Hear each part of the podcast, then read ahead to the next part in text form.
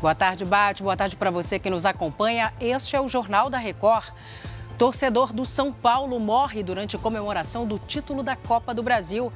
Equipes de resgate procuram por homem desaparecido no litoral catarinense. O Jornal da Record já está no ar. Oferecimento Consórcio Bradesco. Conquiste sua casa nova sem juros e sem entrada. Um torcedor do São Paulo morreu ao lado do estádio do Morumbi após o tricolor paulista vencer a Copa do Brasil contra o Flamengo. A gente conversa com Rogério Guimarães, que explica para a gente como isso aconteceu. Oi, Rogério, boa tarde.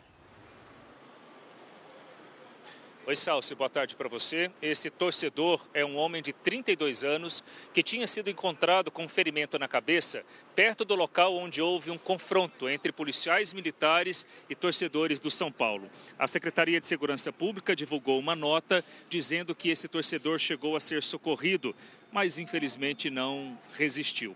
Antes desse homem ser encontrado, PMs que faziam a segurança na área externa no estádio do Morumbi foram mobilizados para conter um tumulto entre torcedores e chegaram até a usar bombas de efeito moral.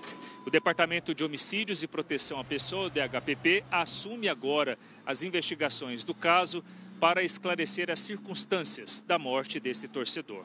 Salsi. Obrigada, Rogério.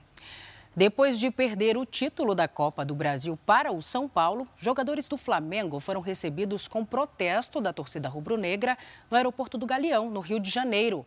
Fernanda Sanches, boa tarde para você. Conta para a gente como é que foi essa manifestação. Oi, Salsi, boa tarde para você e para todos. Cerca de 50 torcedores estiveram no terminal. Vigiados pela polícia, eles protestaram contra a diretoria do clube parte do elenco e pediram a demissão do técnico argentino Jorge Sampaoli. O clima ficou tenso e o chefe da segurança do Flamengo chegou a conversar com os manifestantes. Enquanto isso, um esquema de segurança foi montado para que a delegação não tivesse contato com a torcida. Os jogadores desceram no aeroporto, na pista mesmo, e os ônibus saíram saíram por uma saída alternativa. Salce. Obrigada, Fernanda. Em Santa Catarina, equipes de resgate procuram por um homem que desapareceu no mar. Segundo testemunhas, dois homens e uma mulher estavam nas pedras na praia de Ilhota, no litoral norte do estado, quando um deles perdeu o equilíbrio e caiu no mar. A mulher teria tentado segurar o rapaz e acabou caindo junto. Ela chegou a ser resgatada, mas morreu no hospital. Já o rapaz conseguiu nadar e foi socorrido. Um ataque da Rússia à região portuária da Ucrânia deixou dois mortos e atingiu instalações de armazenamento de grãos. Mais de mil toneladas de grãos foram perdidas com os bombardeios russos. Segundo as forças de defesa ucraniana, 19 drones e 11 mísseis foram interceptados, o que evitou uma destruição pior.